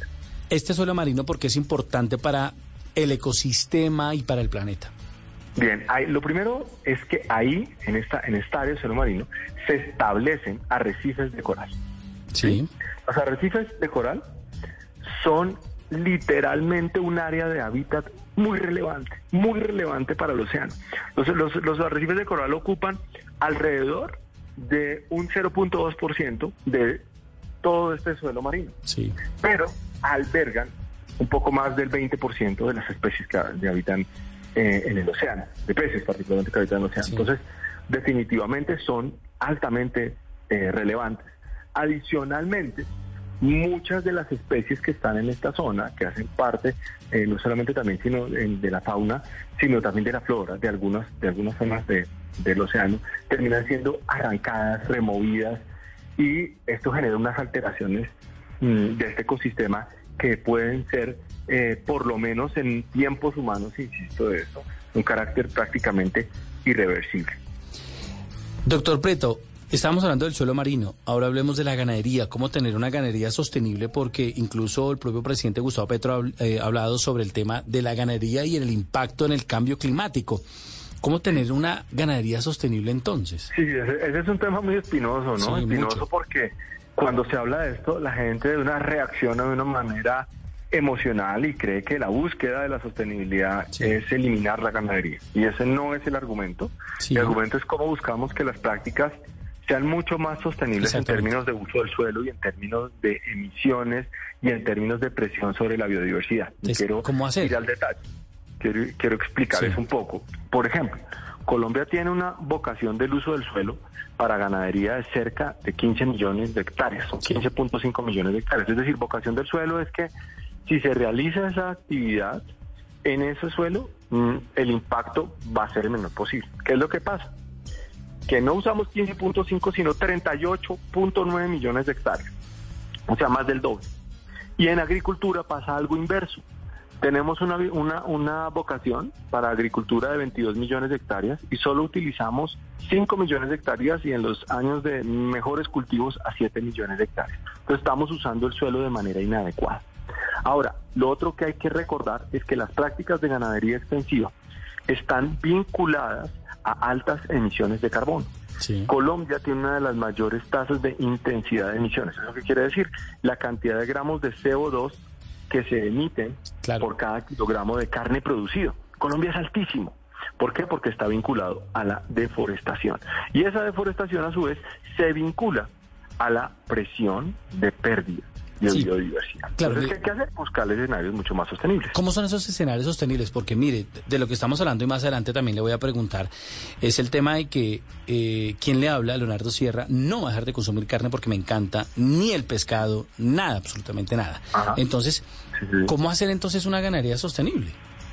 Bien, entonces, ¿de qué, es lo que se trata de, buscar prácticas que mejoren el uso del suelo, insisto, y que reduzcan emisiones y que además protejan la biodiversidad. ¿Cómo se hace eso? Implementando sistemas silvopastoriles intensivos. ¿sí? Esa es una estrategia que permite aumentar el número de animales por hectárea y adicionalmente que los animales se alimenten de podas de bosques. ¿Qué es lo que pasa? En la actualidad Colombia tiene alrededor de 0.6 Mm, digámoslo como normalmente se dice coloquialmente, cabezas de ganado. El término técnico es UGG, que son unidades de gran ganado por hectárea. El objetivo sería llevarlos a 4 o 4.5 cabezas de ganado por hectárea. Para que esto nos ayude a hacer un uso mucho más eficiente del suelo, insisto, se mejoren las emisiones. ¿Qué pasa? En Colombia la principal causa de emisiones de gases de efecto invernadero es la deforestación, con 30%. Y de segundo, ¿sabe qué está, Leonardo? La ganadería, con 14.8%. ¿Cuál es la principal causa de emisiones de metano en Colombia según el IDEAM, según el informe de gases de efecto invernadero? La ganadería. Entonces, ¿qué hay que hacer? yo creo que cuando uno piensa en descarbonizar la economía y cuando quiere reducir las emisiones, tiene que dirigir la mirada hacia la ruralidad pero también hacia el plato de lo que nosotros consumimos. Entonces la gente que definitivamente dice que yo no voy a dejar de consumir carne, yo les podría sugerir, uno, reduzca sus porciones. Yo entiendo que hace parte de los gustos y preferencias humanos, pero pues estamos hablando también de un asunto de supervivencia. Además, por, por, un tema también médico, ¿no? Porque sin duda, claro. O sea, de un momento a otro dejar de consumir carne, o sea, eso no puede ser de un momento a otro, ¿no? Eso tiene que ser de manera eh, paulatina. no, es que yo no los llamaría que dejen de consumir la, la, la, eh, o sea, específicamente hablo de la carne de res. Sí, sí, sí, sí. Sí, sí, la carne de res. Porque, porque es clave que la gente reduzca, o sea, reduzca la carne de res y le dé la participación, por ejemplo, a, a carne de pollo. Sí. Y el pollo en términos globales emite, emite siete veces a siete a diez veces menos CO2 por kilogramo comparado con la carne de res. ¿sí? Entonces esa es una posibilidad. Y la otra, si van a consumir definitivamente carne de res, busquen que ojalá tengan sellos de libre deforestación, que estén libres de deforestación. Esa es la, esa es la otra sugerencia. ¿Qué casos existen? Sí, señor. ¿Qué casos exitosos de, de esta ganadería sostenible se puede contar en el mundo? ¿Existen? Eh, sí, claro, y de hecho también en, en, Colombia hay algunos ejemplos, lo que pasa es que son muy reducidos, porque de las de los más de 38 millones de hectáreas, en Colombia hay algunos, algunos escenarios, por ejemplo en Guaviare, en Caquetá, hay algunas haciendas que están generando producciones a través de sistemas silvopastoriles intensivos, pero la participación es muy reducida dentro de toda esa cantidad de millones de hectáreas que les he anunciado que se producen. Y en otros países hay eh, eh, eh, implementación de estos sellos de, contra la deforestación. Por ejemplo, en Europa, en varios supermercados se comercializan la carne y acá también en Colombia, en varios supermercados, algunos mercados de grandes superficie han dicho, mire, yo solo voy a comercializar ganadería que sea libre de deforestación. Entonces, en la medida en que el consumidor lo va pidiendo, pues va apareciendo. Sí, generando la necesidad. Es correcto. Hay Sí, un tema que está en su libro, Nutrición Sostenible Camilo Preto, lo tengo en mis manos este libro, donde realmente es un tema preocupante. Y usted se pregunta, ¿cómo se envuelven los alimentos? Sí, sí, sí, sí. Sí, eso es.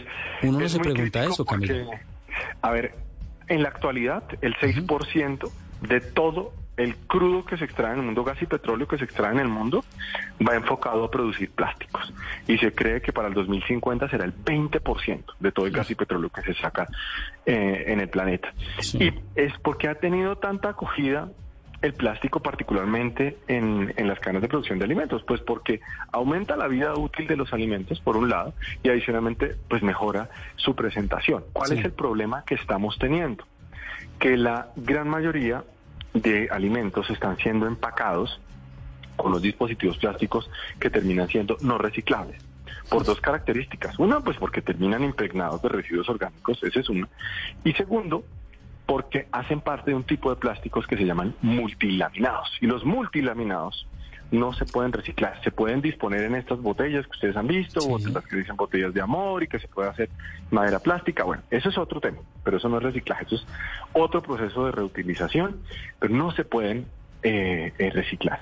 Entonces, dentro de todos los dispositivos plásticos que se usan, que van del 1 al 7, les dejo una, les dejo un tip. Se pueden reciclar el 1, el 2 y el 5. Técnicamente en Colombia es posible reciclar el 1, el 2 y el 5. Pues cuando ustedes ven, los plásticos tienen un, un triangulito y tienen un número, que desafortunadamente en Colombia no es obligatorio que lo tengan, pero en muchos plásticos sí lo tienen. Entonces dice 1, ahí dice 1, 3, ta, ta, ta, ta, ta. Entonces los que son 1, 1, eh, 1, 2 y 5, esos se pueden reciclar. ¿sí? Entonces, una botella, una botella de agua, usted dice, ah, mire, esta botella tiene 1 y la tapa tiene 5, ah, esto se puede reciclar. Lo otro, definitivamente no. Y la humanidad está tan colgada, Leonardo, en reciclaje que les doy un dato. La humanidad no logra ni siquiera recuperar el 7% de todo el plástico que se produce. Ni siquiera el 7%. No, esa cifra es aterradora. Sí, y lo otro es que Colombia hace parte, con el río Magdalena, el río Magdalena, eh, ocupa el puesto 15 de los ríos que más le aportan plástico al océano, lo cual también es absolutamente eh, vergonzoso. Entonces uno sí puede evitar, ¿no? Empaques innecesarios, Por ejemplo, la fruta picada envuelta. Eso le iba a decir. Mire, lo he visto en todos los supermercados. O sea, la piña, la fresa, eh, la papaya. No es comprarlo todo y uno lo pela, ¿no? Total. Es, que, juegan con el tiempo porque hoy uno trabaja, eh, Sí. estudia, entonces juegan con eso, ¿no? Hoy yo me ahorro tiempo para pelar la piña. Así es, pero yo los invitaría a que reflexionemos sobre los empaques y algunos puntos claves para que cuando vayan a consumir algo van a comprar algo, sea lo más aproximado a la sostenibilidad. Yo lo he denominado en el, en el libro La economía de la teta y les voy a enunciar cuáles son las características. Piensen en la lactancia materna. Cuando una mamá le va a dar leche al bebé, el envase es reutilizable, incluso N, N veces, ¿no? Muchas veces. Y puede suplir otro tipo de funciones. Lo segundo, hay una proximidad entre el consumidor y el productor. Es decir, cuando le compramos a productores locales, cuando evitamos que los alimentos ojalá tengan largas cadenas de frío, es otro elemento fundamental. Siguiente aspecto, alto valor nutricional del alimento que está ahí. Fíjense que la leche materna, además de que sale a la temperatura óptima, ¿no? No necesita cadenas de Sí, frío, sí. Tiene un altísimo valor nutricional. Y otro factor es que hay un beneficio para el productor y el consumidor. Hay un beneficio, eso hace parte de lo que es la justicia ambiental, la justicia climática. Entonces, si ustedes van a un restaurante, si van a un súper o si van a una plaza de mercado, dicen, venga, ¿cómo es que es lo de la economía de la teta? Ah, verdad. Entonces, si eso, si eso que ustedes van a, si eso que ustedes van a consumir cumple esos criterios que les acabo de enunciar, van a la fija que le están apostando a una manera de alimentarse sin depredar el planeta. Claro. Eso, y además también, no solo el plástico, sino también está el ecopor, ¿no? Sí, mire que lamentablemente en Colombia el polietileno expandido es muy difícil de reciclar. Sí, no porque sí, no se pueda hacer, sino porque las tecnologías no están. No están acá. En Estados. Unidos, eh, en varios países de Asia y Europa, ese sistema ya, ya están. De hecho, con eso hacen sillas. Entonces, por ejemplo, en, en los almacenes de grandes superficies, particularmente de, de electrodomésticos, porque es que polietileno expandido ligado a, a residuos orgánicos, pues es muy difícil reciclarlo, porque tocaría lavarlo, bueno, en fin. Pero en este tipo de almacenes lo que hacen, esto es increíble, son unas máquinas grandes que procesan este material que en Colombia conocemos como icopor y lo vuelven unos rollos. Y con esos rollos pueden hacer múltiples dispositivos de mobiliario y muchas otras cosas. Pero aquí desafortunadamente estamos aún muy quedados. Es más, uno puede decir que en Colombia no existe, puedo afirmar esto, no existe un sistema funcional de reciclaje. Ustedes se dan cuenta que el año, un año cambian el color de las bolsas y al siguiente ponen otro y que esto, que lo otro, pero realmente todos nos, siempre nos hacemos la misma pregunta. Y es, ¿será que esto es que se está llevando el carro de la basura, si lo van a reciclar? Miremos los rellenos sanitarios. Entonces uno dice, nah, no, pues el carro de basura, pues seguro que no va a reciclar, pero entonces tiene que llegar otro camión, ¿será que sí llega, será que no llega? Entonces uno lo que hace es generando un vínculo, que es lo que yo he hecho con cooperativas de recicladores. Entonces las cooperativas de recicladores, por ejemplo, que pasan eh, por mi lugar de trabajo, también en, en mi barrio, pues son los que directamente se llevan los materiales que, que definitivamente se, se pueden reciclar. Sí, esa es la gran pregunta. Por ejemplo, en Bogotá se tenía el programa Bogotá de Basura Cero durante la administración de Petro, pero cuando era alcalde hay que preguntar a ver cómo va ese tema. ¿Dónde, ¿dónde podemos conseguir este libro, Nutrición Sostenible, cómo alimentar la humanidad sin depredar el planeta? ¿Dónde lo podemos conseguir?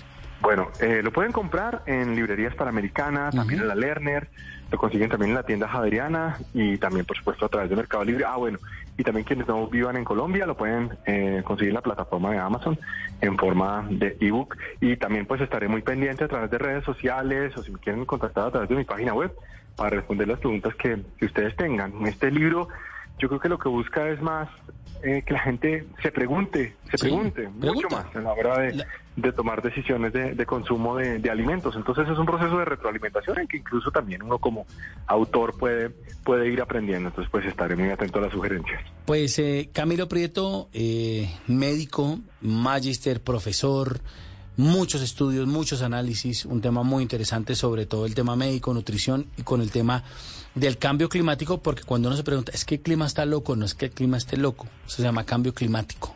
Y tenemos que pararle bolas a eso porque es muy en serio lo que está pasando en nuestro planeta, las elevadas temperaturas, lo que está pasando en los polos, eh, los fríos intensos, las temperaturas que han subido muchísimo, todo eso tiene que ver con el cambio climático. Así que, pues, doctor Preto, muchas gracias por estar aquí en Generaciones Blue. Leonardo, mil gracias por este espacio y bueno, esperemos que esto nos ayude a mejorar nuestra relación, nuestro diálogo con el planeta. Nutrición Sostenible de Camilo Prieto.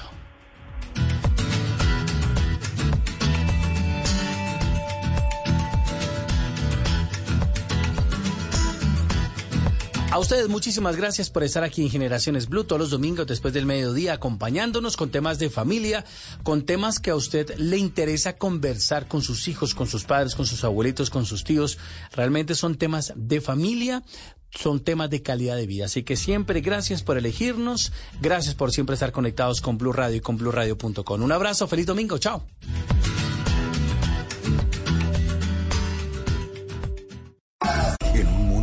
Hará que tu peor pesadilla se haga real. Siente miedo real como nunca antes. Creo que sí lo he sentido antes. ¿Qué? Dije como nunca antes. Suena como cualquier otro trailer de terror, la verdad. Sí, tienes razón. Hey, aquí tienes algo de leche real para que relajes esa voz de monstruo. Gracias, pero esta es mi voz real. Ah, ya veo. Ah, deliciosa. Hey, esta película es horrible. Corte y queda. Real. Got milk?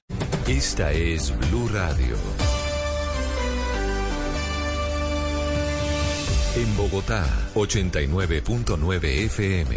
En Medellín, 97.9 FM. En Cali, 91.5 FM. En Barranquilla, 100.1 FM. En Bucaramanga, 960 AM. En Pereira y el norte del Valle, 89.2 FM. En Tunja, 103.1 FM. En Villavicencio, 96.3 FM. En Armenia, 89.2 FM. En norte de Santander, FM, en Neiva 103.1 FM y en Córdoba 96.0 FM. También en bluradio.com, en Facebook Blue Radio Colombia, a través de Twitter en arroba Blue Radio Co y en la señal de TDT.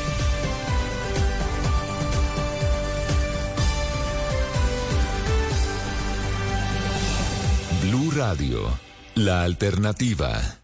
A continuación, en Blue Radio, nos conectamos con Caracol Televisión para escuchar las noticias de Colombia y el mundo.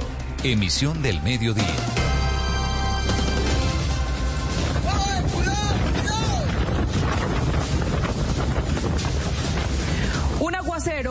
Pocas veces visto cayó ayer en Medellín. Los vientos alcanzaron hasta 100 kilómetros por hora y provocaron susto entre la gente. Dos personas perdieron la vida atrapados en una inundación. 23 más quedaron heridas por un accidente en los alumbrados navideños.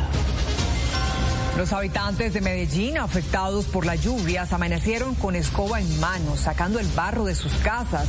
Hay 30 viviendas en riesgo en el oriente de la ciudad. En las vías también hay árboles caídos. Estamos en vivo del lado de la gente. En Cundinamarca, las intensas lluvias dejaron a gran parte del municipio de Gachancipá cubierto de gruesas capas de granizo. Más de 20 familias registran pérdida de seres y cultivos. Hay alerta en otros 16 departamentos del país. El IDEAM explica esta temporada de lluvias. A la espera de que el gobierno nacional defina dónde serán reubicadas, permanecen las más de 160 familias damnificadas en Rosas Cauca que lo perdieron todo. Algunos niños ya presentan enfermedades respiratorias. De bloqueo en la vía panamericana presenta pérdidas millonarias. Más de un millón de litros de leche no han podido salir de Nariño, un producto perecedero que tiene a los campesinos regalándola en la calle. Los concentrados, fertilizantes y abonos están agotados. Inseguridad desbordada. En Barranquilla la comunidad pide mayor acompañamiento al comercio y los transportadores. En menos de 72 horas un comerciante fue atacado a tiros, una joyería fue asaltada y un bus de servicio urbano sufrió un intento de asalto. Útiles escolares por las nubes. En Antioquia el precio de los cuadernos aumentó hasta 1,471%. En Bucaramanga los uniformes también subieron por el alto costo de los insumos. Acompañamos a los padres de familia en las compras de la lista escolar. Desde este martes empieza el cobro a los conductores que incumplan el nuevo pico y placa en Bogotá. En la primera semana se impusieron más de 4.000 comparendos pedagógicos. Según el distrito, la velocidad de los carros mejoró entre 4 y 5 kilómetros por hora. Tragedia en Nepal. Al menos 67 personas murieron y 5 personas permanecen desaparecidas tras un accidente aéreo en el centro del país. Y en Estados Unidos, el presidente Joe Biden declaró el estado de catástrofe en California y Alabama por las inundaciones y tornados que han azotado a ambos estados. Deportes, el 10 ya pisó su nuevo reino. Juanfer Quintero está en Barranquilla y los hinchas tiburones madrugaron a hacer fila para no perderse la coronación. Además, otra estrella internacional llega al fútbol colombiano. Hugo Rodallega será cardenal. Así lo confirmó Independiente Santa Fe. Todos los detalles en Caracol Sports. Con una gala muy comentada y controversial, Bonnie Gabriel de Estados Unidos es la nueva Miss Universo. Y el lanzamiento del disco de la cantante Ana del Castillo con más de 25 mil personas en el Parque de la Leyenda Vallenata. Esto y mucho más en Show Caracol. Ya nos vemos. Desde el Centro de Noticias de Caracol Televisión en Bogotá, esto es Noticias Caracol Fin de Semana con Daniela Pachón y Alejandra Murgas. Buenas tardes, bienvenidos a la edición del mediodía de Noticias Caracol. Primero la gente. Los estaremos acompañando hasta las 3 de la tarde con el desarrollo de las principales noticias de Colombia y el mundo. Hay alerta en todo el país por las intensas lluvias que han desatado emergencias y caos en varias regiones. Daniela, las más de 160 familias damnificadas por el deslizamiento de tierra en Rosas Cauca y que se encuentran en un albergue temporal están esperando el traslado al terreno que prometió el gobierno nacional les iba a dar. Por su parte, en Popayán sigue lloviendo fuertemente. Hay decenas de familias afectadas por las inundaciones y en riesgo inminente, pues sus casas se encuentran a punto del colapso.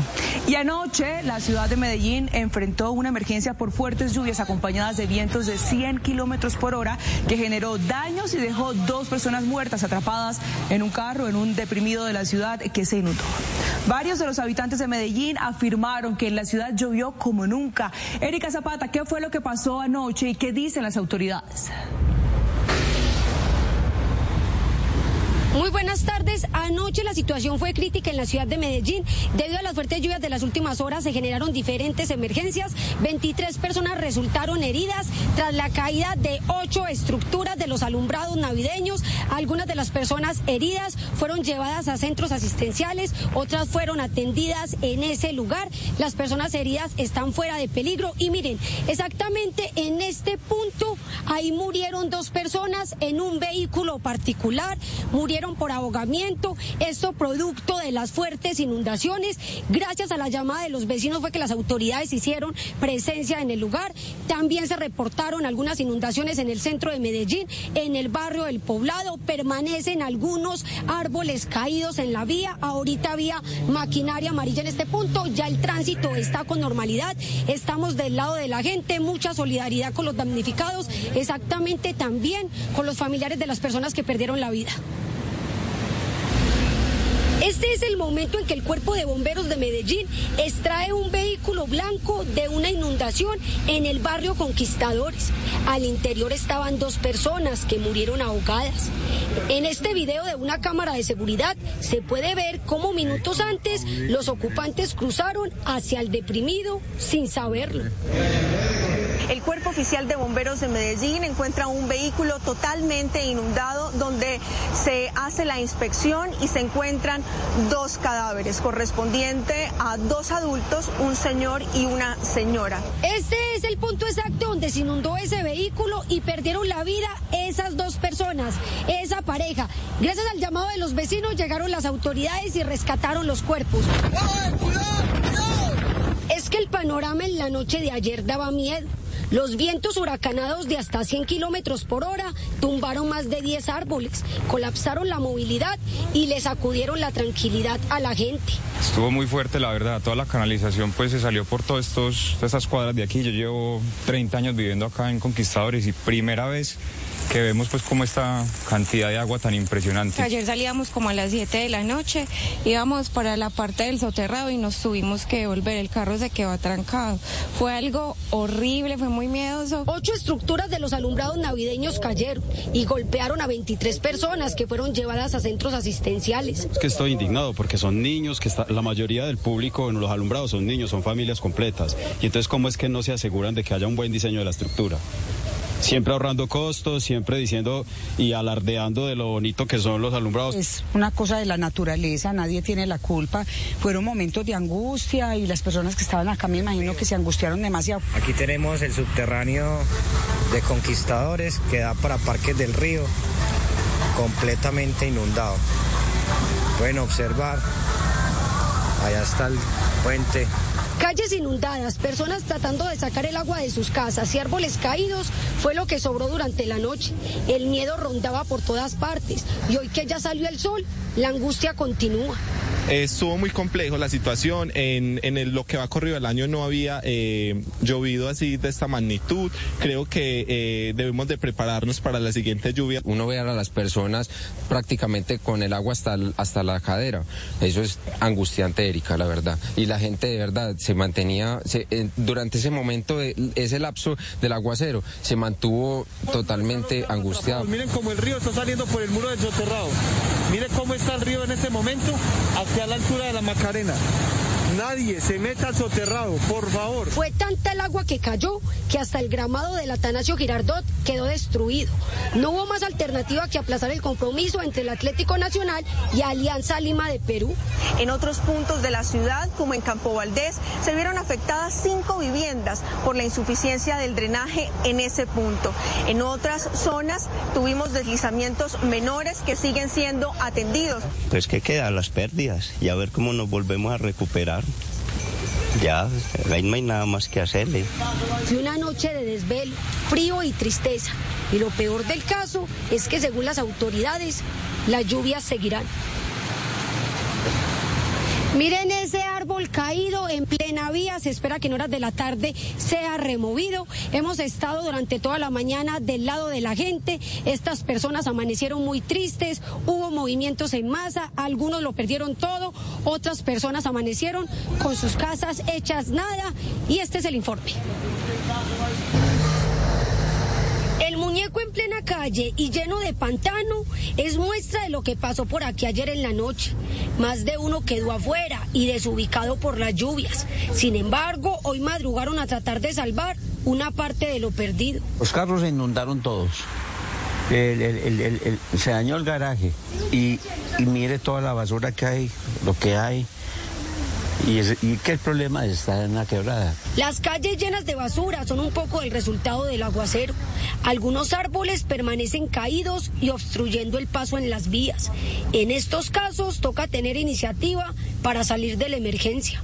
Nos tocó salir con escoba, los vecinos y nosotros a destapar cantarillas para poder que el agua se fuera, porque si no se nos iba a entrar para allá, para a la vuelta quedan los garajes. Donde estaba el vehículo con las personas fallecidas, permanece maquinaria amarilla recogiendo los daños. Pero el panorama se complica cuando llegamos al barrio Campo Valdés, donde más de 30 viviendas quedaron en riesgo por un movimiento en masa. Está levantado todo el piso y, y uno es pendiente que, que ya se va a, a venir otro aguacero. ¿Y tienes plática para arreglar la casa?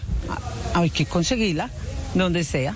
Destrozado el barrio donde estamos, porque estamos todos muy preocupados porque hay demasiada grieta en la calle y ayer el torrencial de agua salía por todas partes. El piso quedó inestable y ya ni los carros se pueden parquear. Algunas personas asomadas en las ventanas dan evidencia de la angustia que se vive en el sector. Los pisos bajos, los garajes, todos sufrieron. La calle se agrietó. Estoy esperando que el DAGRE, que empresas públicas, todas las entidades involucradas vengan y nos colaboren. Esperando a la expectativa de que vengan rápido porque sí es muy preocupante la situación que se presentó anoche. Aunque al momento las autoridades continúan haciendo el censo de los damnificados, en las próximas horas podrían aumentar. Las personas están pendientes de que no llueva hoy. Sin embargo, en algunos casos, lo material ya se perdió. La alcaldía de Medellín está realizando acompañamiento a los familiares de las personas fallecidas en este vehículo. Recordemos que son dos personas mayores de edad. Mucha solidaridad con los damnificados de parte de Noticias Caracol. Hay que tener presente que al momento en el departamento de Antioquia hay 10 municipios del suroeste y el occidente antioqueño que están en alerta por las altas precipitaciones. Estamos aquí del lado de la gente, por supuesto, viendo cómo las autoridades atienden su llamado. Esta es la información hasta el momento. Erika Zapata, Noticias Caracol. Erika, a propósito de lo que le decía la gente, nos preguntamos por qué este aguacero con vientos que alcanzaron hasta los 100 kilómetros por hora. Hacemos contacto con David Quintero, quien se encuentra con el jefe de pronósticos del IDEAM. David. ¿Qué tal? Buenas tardes. Pues justamente para conocer qué fue lo que pasó en Medellín y Antioquia me acompaña Luis Alfonso López. Él es el jefe de la oficina de pronósticos del IDEAN. Lu- Luis Alfonso, buenas tardes y explíquenos un poco qué fue lo que pasó, estos vientos, por qué se dieron. ¿Esto es normal?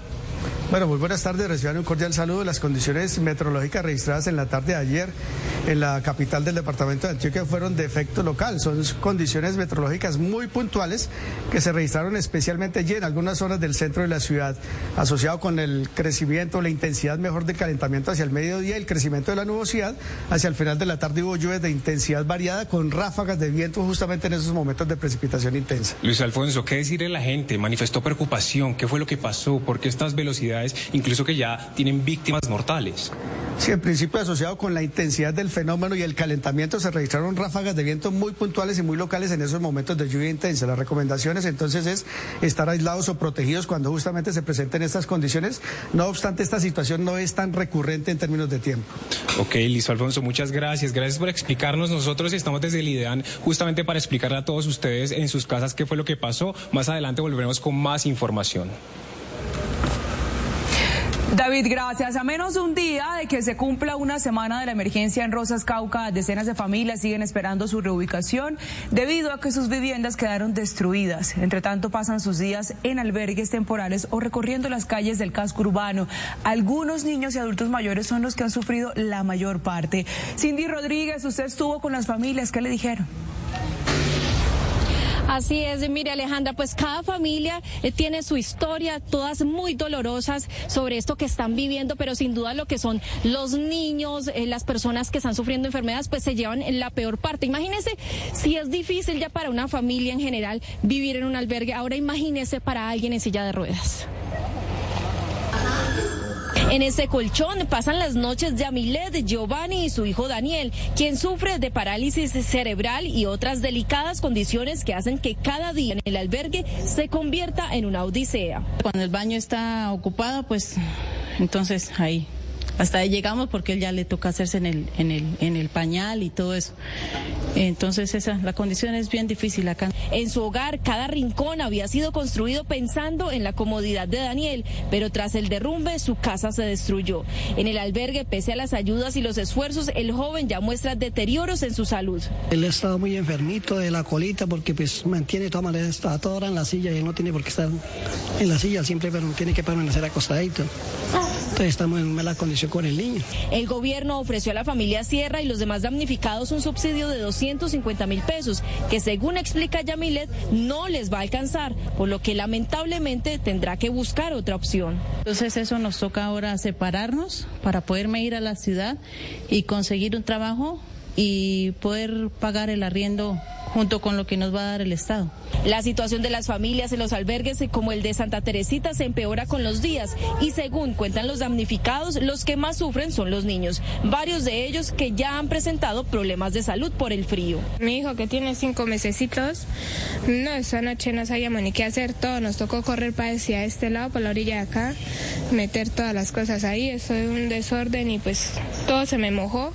Las familias cuentan los días para poder empezar de nuevo, por eso hacen un llamado al gobierno nacional para que lo más pronto posible se defina el lugar donde podrán reconstruir sus viviendas. De otro lado, hablamos de la solidaridad de la población caucana porque ha sido impresionante, por supuesto, muy importante eh, para las personas que permanecen en los albergues. Les cuento que el ejército ha recolectado barrio por barrio, empresa por empresa, varias toneladas de ropa, de calzado, de frazadas, por supuesto, de víveres que han llegado hasta los damnificados eh, del municipio de Rosas, pero no solamente ellos han recibido las ayudas. Les cuento eh, que las veredas, 11 de ellas que se encuentran incomunicadas, han recibido 200 230 mercados a través de una tirolesa, una labor que están haciendo los soldados rescatistas a través de un cable larguísimo en el que mandan los mercados. Y es así como se le agradece a los empresarios y comerciantes de la ciudad de Popayán quienes hicieron posible que esas nueve toneladas se estén llevando a cabo hacia el municipio de Rosas, a lo cual se irradie todo este mensaje a colaboradores de la población civil, a más empresarios, a más comerciantes, para que sea posible que nosotros estemos constantemente con el municipio de Rosas. Hablamos ahora de otros afectados que son los peluditos. Hay que decir que tras esta emergencia 33 perritos y tres gatos fueron rescatados, muchos de, ellos que estaban atrapados, otros que habían quedado deambulando y vinieron a parar aquí a este refugio que se llama Huellitas Roseñas.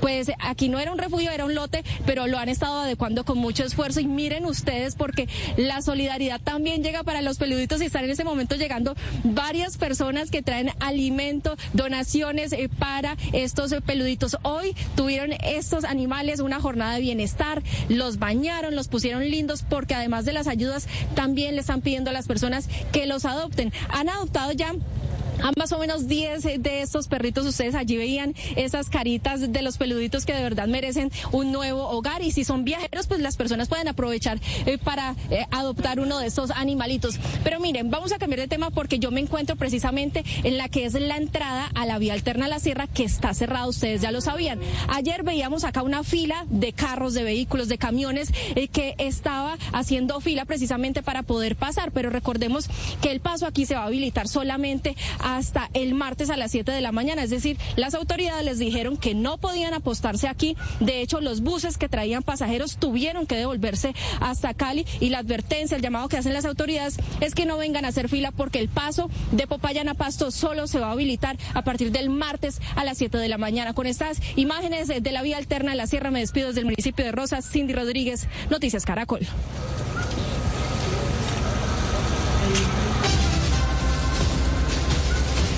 Cause Cada día que pasa, la vía panamericana cerrada genera pérdidas millonarias. Los productores, campesinos y conductores están sintiendo la escasez y los altos precios. Hablamos con la Asociación Nacional de Usuarios Campesinos. Su presidente en Chachagüí Nariño reporta que hace una semana un kilo de plátano que costaba dos mil pesos hoy está en siete mil. La cebolla que se encontraba en tres mil ahora cuesta ocho mil. El bulto de papa que en promedio costaba 115 mil pesos ya vale 150 mil, pero además no se puede transportar y no la pueden vender.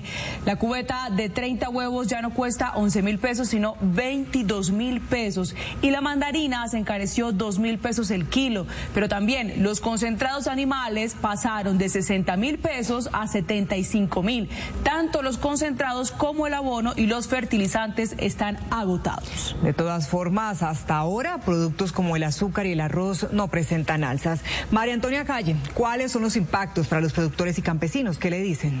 Daniela, hablamos con diferentes sectores y las cifras aumentan y son graves. Por ejemplo, la SAC dice que el 40% de la papa que se produce en Nariño está estancada, no puede llegar al Valle del Cauca. Fede Papa dice que son 20 mil productores afectados. Además, este es un campo lleno de café, plátano, aguacate y cebolla, donde se están encareciendo. También es el quinto departamento más importante para la producción de panela. Y si vamos por el sector de transporte, reportan 1.200 tractomulas con dificultad para movilizarse y Fendi Petróleo dice que de los 635 estaciones de gasolina no hay combustible. Así está el panorama. Nariño es un departamento lechero y hoy este es el panorama. Los campesinos están botando y regalando la leche. Tenemos problemas con eh, la salida de la venta de la papa, ya que no se puede hacer las cosechas y no se puede sacar al interior del país. También tenemos problemas con la producción de aquí de, de la leche. La leche tenemos que regalarla, ya que no hay transporte, ¿sí? ya que tenemos escasez de gasolina, tenemos escasez de ACPM y también de gas. Más de un millón de litros de leche no se han evacuado. Azoleche pide evaluar alternativas para el transporte. La situación es crítica. Hay pérdidas, se ha acumulado producto de los 364 mil litros diarios que, que son producidos por los 22 mil unidades de producción agropecuaria lechera de este territorio. La leche es un producto altamente perecedero que necesita de una logística oportuna y eficiente para mantener las características de calidad y inocuidad. Animales sin alimento balanceado que también afectan las condiciones de producción, como el sector porcicultor. Estamos hablando de más de 400 toneladas y más de mil animales que se movilizan para ser beneficiados en el departamento de Nariño y que es básicamente imposible movilizar bajo las condiciones actuales del cierre de la vía y a esto se le suma el encarecimiento de los costos de producción el gremio de frutas, hortalizas y plantas aromáticas reporta 800 mil productores afectados. Recordemos que Nariño es uno de los mayores productores de hortalizas de Colombia y que toda su producción se irriga al territorio nacional y que en este momento esas hortalizas y frutas no están llegando a su destino como son brócoli, coliflor, zanahoria, eh, eh, todas las hortalizas de hoja ancha, frutales como aguacates, plátano.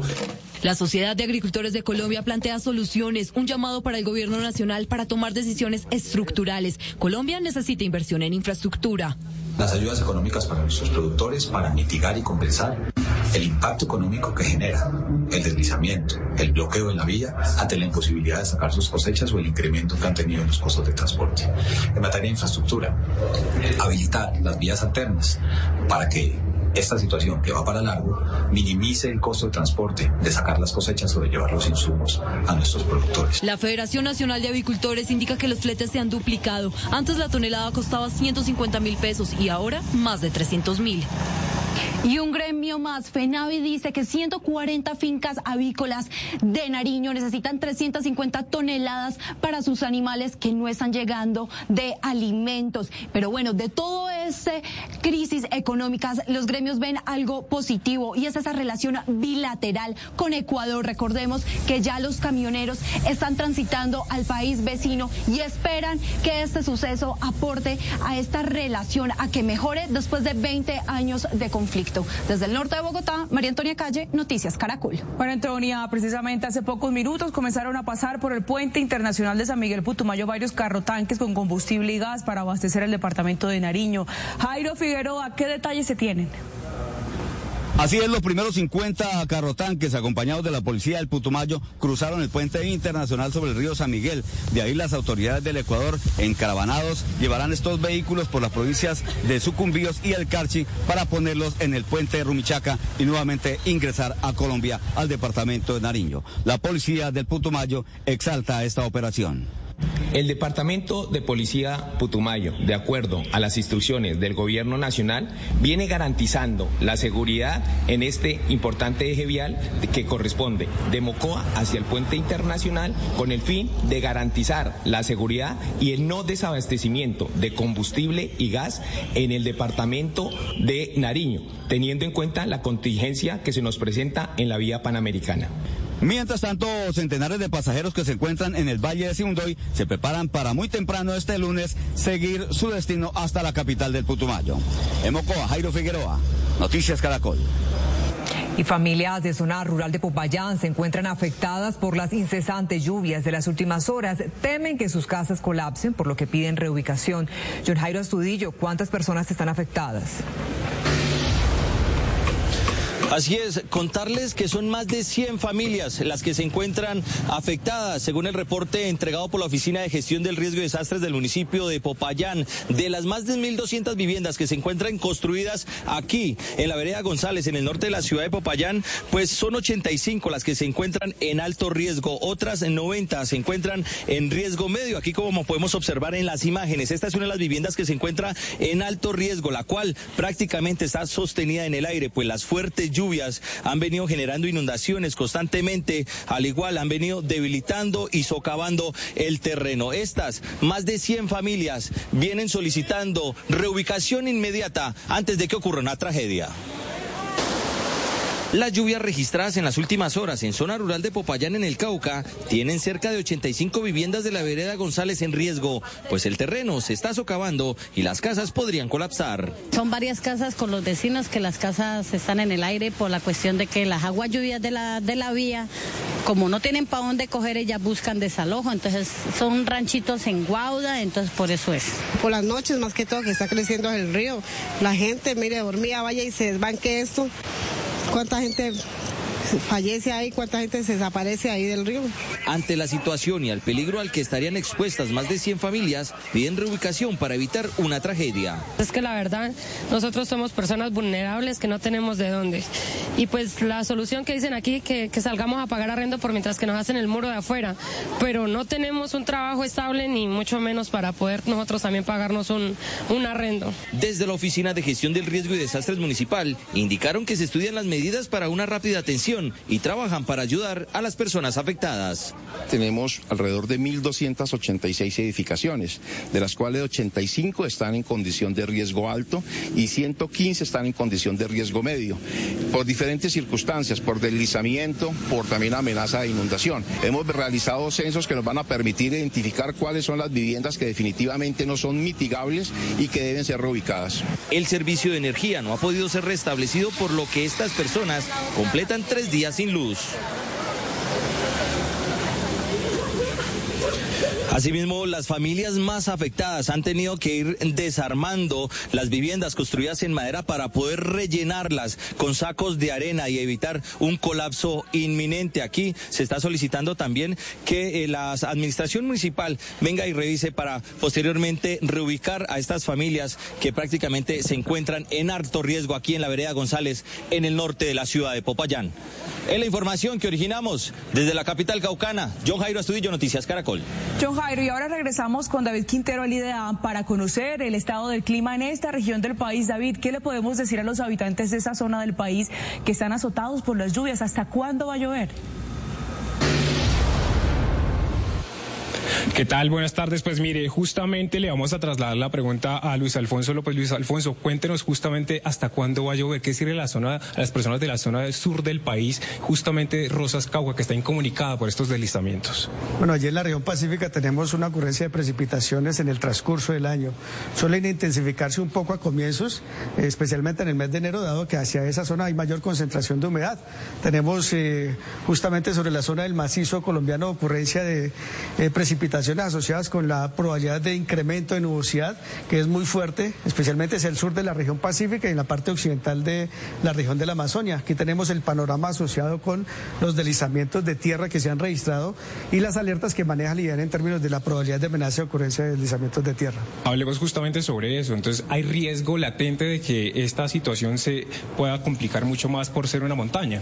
Claro, eh, primero porque las características geológicas y la asociación allí con la con la cordillera o con la orografía, pero también la persistencia de las precipitaciones hace que el suelo se sature y por supuesto sea más susceptible a la ocurrencia de deslizamientos. Continúan allí las precipitaciones en el transcurso de este mes. Pues bien, ahí tenemos a Luis Alfonso justamente que nos está contando que hay riesgo en esta zona sur del país por el deslizamiento. Nosotros estaremos justamente aquí desde el IDEAN informándolos a todos ustedes sobre este panorama que hay en esta zona del país.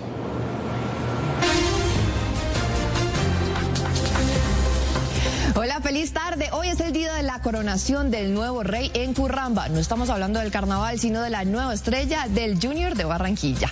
Juan Quintero ya está en su nueva casa. Así llegó el jugador de 29 años a territorio atlanticense. Notable alegría en su rostro y listo para el evento de esta tarde en el Metropolitano. Será presentado a las 3 con bombos y platillos. Aquí están sus primeras palabras. Hola amigos, ¿cómo están? Bueno, ya estoy acá en Barranquilla, nos vemos ahorita en el Metropolitano. Espero verlos y compartir con ustedes. Un abrazo. Chao, chao. Bueno, es que la afición lleva días preparándose y esperando este momento, por eso nos conectamos de inmediato con Carlos Toncel en Barranquilla. Charlie, lo veo rodeado, un mar de hinchas tiburones esperando ya que abran las puertas del Metropolitano. Adelante, feliz tarde. Hola Ani, usted lo ha dicho, no puede ser mejor el ambiente. La tarde currambera, 34 grados y mire, una marea roja y blanca, la gente que espera para recibir a Juan Fernando Quintero, pero esto no fue fácil, las filas fueron interminables, desde las 8 de la mañana comenzaron en las afueras del estadio metropolitano y llegó un momento que se presentó una estampida o algo.